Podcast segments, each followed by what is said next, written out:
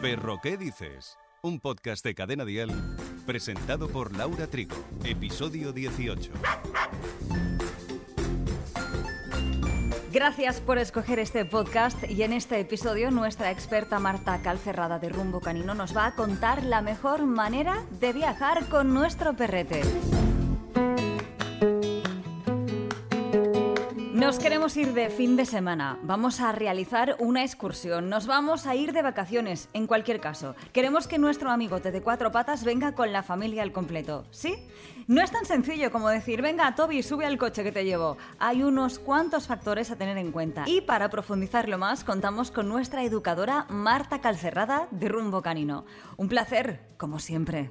Hola Trigo, ¿qué tal? Hola a todos. Qué ilusión volver a estar por aquí. Qué guay. Bueno, antes de salir de casa debemos siempre llevar la documentación del perro, ¿eso es cierto? Sí, de hecho, depende mucho del país, de la ciudad donde estés, pero por ejemplo en ciudades como Barcelona, si no sois de Barcelona y venís aquí a, a, a, Barcelona de turismo, hace falta llevar el documento del chip, el censo al animal censado de donde esté, la chapita con el número de teléfono por si acaso, si se pierde, en caso de que estén catalogados como, como potencialmente peligrosos, que no vamos a entrar en la ética de esa ley, ¿no? Pero se tiene que llevar el seguro, la licencia, el bozal, bueno, toda la documentación del perro. Yo por lo menos recomendación que hago siempre a mis alumnos es llevar la cartilla. No cuesta nada, coger la cartillita, es un sobre, pones también lo del chip, pones la documentación que necesites y lo llevas siempre encima, por si acaso.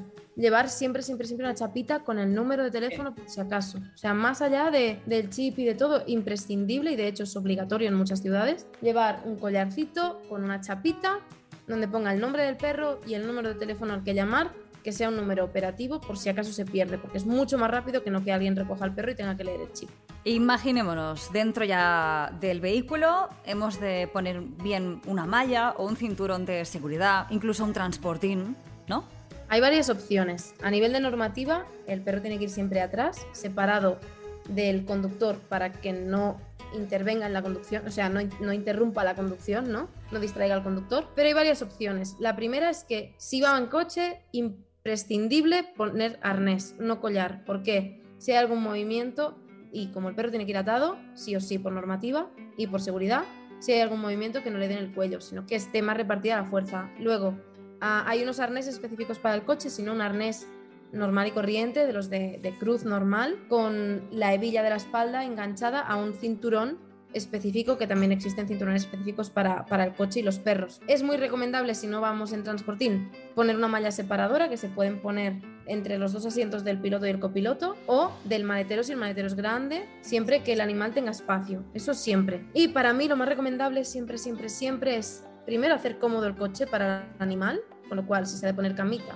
se ha de poner, yo qué sé, algún tipo de protección, alguna cosa, pues ponerlo cómodo. Pero para mí lo más recomendable es poder poner un transportín. También, muy importante, si ponemos transportín, la gran ventaja es que tenemos una zona segura para el perro, que es portátil, para llevar a hoteles, albergues, bueno, cualquier alojamiento. Y eso sí, se ha de positivizar antes, es decir, se ha de hacer todo un trabajo previo para que el animal le guste uno, ir en coche y dos, estar en el transportín. Y por el contrario, para los perros que no lo pasan tan bien, se marean sobre todo, que los hay, ¿qué hacemos con ellos? Se ha de trabajar bien todo antes de que el animal lo vaya a pasar mal. Es decir, si sabemos que el perro tiene miedo o ansiedad y que lo va a pasar mal en el, en el coche, es importante hacer un buen trabajo de, de lo que se llama desensibilización y contracondicionamiento previo al viaje. Eso siempre. Ahora bien, si ya vemos mareos lo primero es ver si viene de miedo, si viene de ansiedad o si viene de estoy muy excitado, muy nervioso, entonces me acabo mareando o si viene de la barriga. Recomendaciones. Uno, si viene de barriga, veterinario.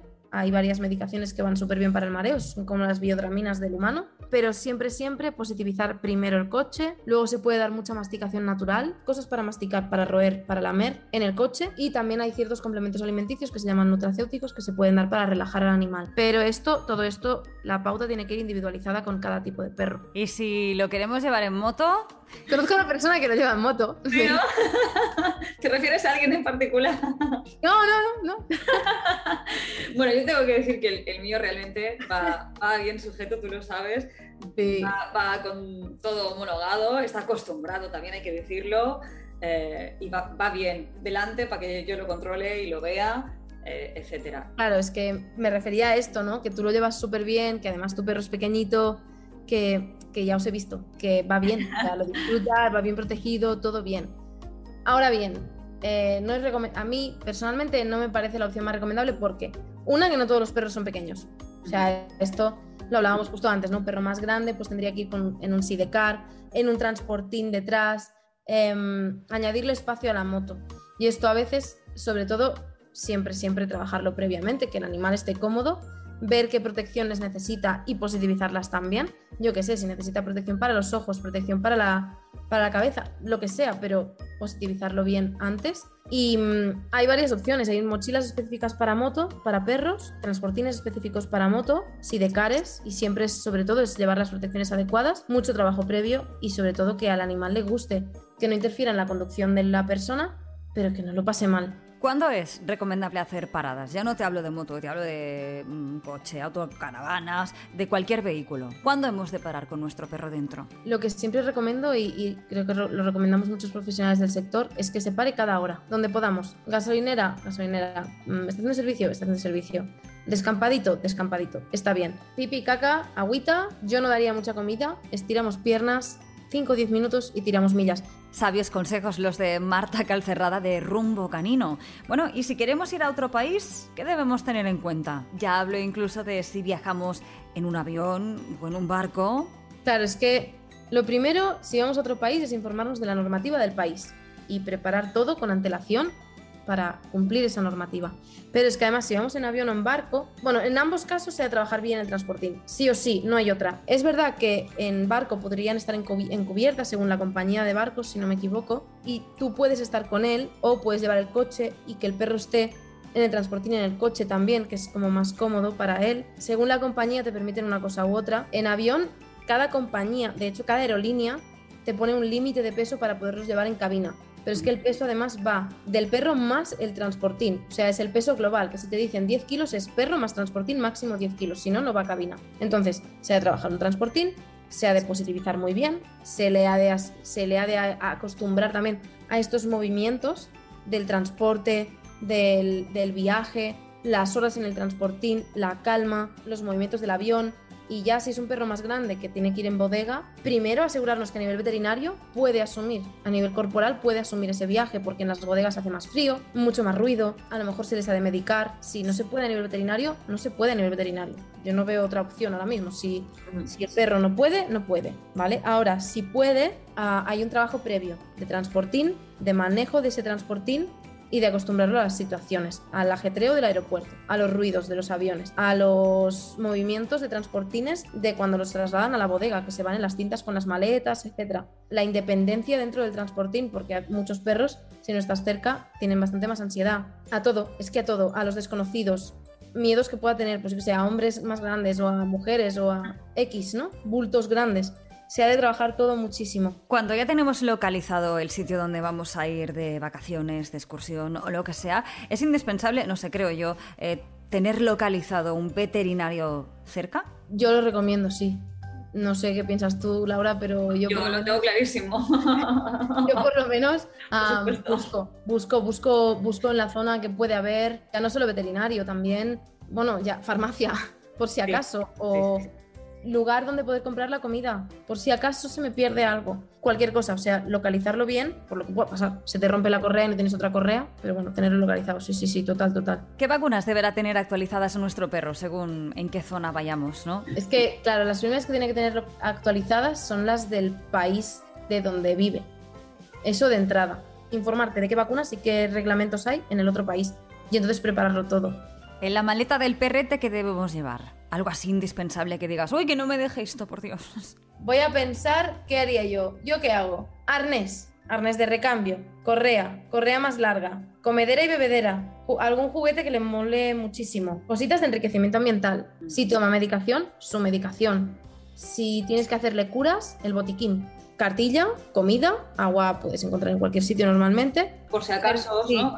Los, porsis. y, por si hace frío. Sí, y sí, o sea, los y sí, sí, los porsis. Eh, jersey, por si hace mucho frío. Hay perros que necesitan estas bandanas refrescantes en momentos de calor, lo que sea. O sea, lo que tal, o sea, tal cual veamos que el perro va a estar bien, coger aquello que necesitemos. Perro, ¿qué dices? Un podcast de cadena dial.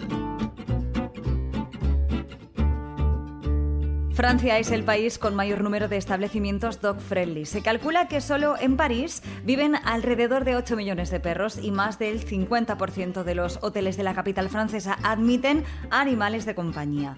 ¿Nos podrías decir cuál sería el país o ciudad más adecuada para llevar a nuestro perro, nuestra perra? Pues he estado pensando, he estado buscando, eh, pero la verdad es que cada país, cada ciudad tiene sus cosas buenas, sus cosas no tan buenas. Siempre hay opciones, es decir, siempre hay buscadores que te permiten buscar alojamientos pet friendly y establecimientos, restaurantes, etcétera. Yo, por ejemplo, ahora vivo en Andorra y en Andorra puedes ir a comprar, excepto en los supermercados, puedes ir a cualquier sitio con, con perro te dejan entrar, es más, te traen agüita, te traen hasta comida, hay, hay, restaurantes que tienen hasta menús perrunos, hay mucha montaña, ¿no? Es como que es muy pet friendly, Andorra también, se parece mucho a Francia en ese sentido. Pero es verdad que en Europa cada vez hay más y más y más países más dog friendly en este caso, pero es que depende mucho del país. Yo, por ejemplo, si me quiero ir a, yo qué sé, a cualquier sitio, busco en internet alojamientos pet friendly, me hago un poco la un poco la estructura, ¿no? De hacia a dónde puedo ir con ellas, con ellos y y buscar opciones. En resumen, que siempre que podamos y el animal también obviamente pueda, nos lo llevaremos a todas partes porque al fin y al cabo eh, no solo disfrutamos nosotros, él también con nosotros, es parte de la familia, así que al completo. Para mí, para mí mis son mis compis y no hay más. O sea, siempre, y además soy la, típica pesada ahora porque me relaciono con mucha más gente del perro, ¿no? Pero me acuerdo que cuando no estaba en el sector del perro, mis amigos no tenían perros y yo ya sí. Y era como, ¿podemos ir a este sitio que aceptan perros? Y era como la pesada de los perros ya está aquí otra vez, ¿no? Pero era como, es súper guay compartir estas experiencias siempre que el perro lo pase bien, ¿no? Y pueda hacerlo. Es, no sé, es bonito, a mí me parece súper guay viajar con ellos. Marta Calcerrada, de verdad, nos encanta tenerte cerca, verte, escucharte, que nos expliques, que nos des consejo, estas maravillosas pautas. Y para más información, rumbo canino. Un beso, gracias y hasta pronto. No, gracias a ti, como siempre, por contar conmigo y por hacer este super podcast, que es una pasada. Por fin, es súper guay este podcast, de verdad. Yo me lo bebo entero, todo el rato. Qué guay. Gracias, Trigo, en serio, de verdad. Y un saludo a todos. No solo de peludos vive el reino animal. ¿Por qué los flamencos son de color rosa? A lo mejor has pensado que simplemente es por su ADN, genética, su pigmentación, claro, pero principalmente es por su alimentación. Las crías de flamenco salen del cascarón con plumaje blanco, pero las plumas de adultos son de color rosa luminoso a rojo debido a carotenoides obtenidos de ese alimento. Un flamenco que se alimenta bien es saludable de color rosa luminoso a rojo. El flamenco más rosado es el más deseable como pareja y un flamenco pálido está generalmente enfermo. De todos los organismos de los que se alimentan los flamencos pueden adquirir pigmentos, pero es sobre todo la Artemia salina, una especie de crustáceo branquiópodo del orden de los anostracios la que presta a esta ave su color rosa. Y la semana que viene, en Perro ¿Qué dices? Si tienes perro sabes perfectamente todo lo que aporta, pero para profundizar más en todos los beneficios que comporta tener un perro, te lo contamos en el próximo episodio. Perro ¿Qué dices? con Laura Trigo. Suscríbete a nuestro podcast y descubre más programas y contenido exclusivo accediendo a Dial Podcast en cadenadial.com y en la aplicación de Cadena Dial.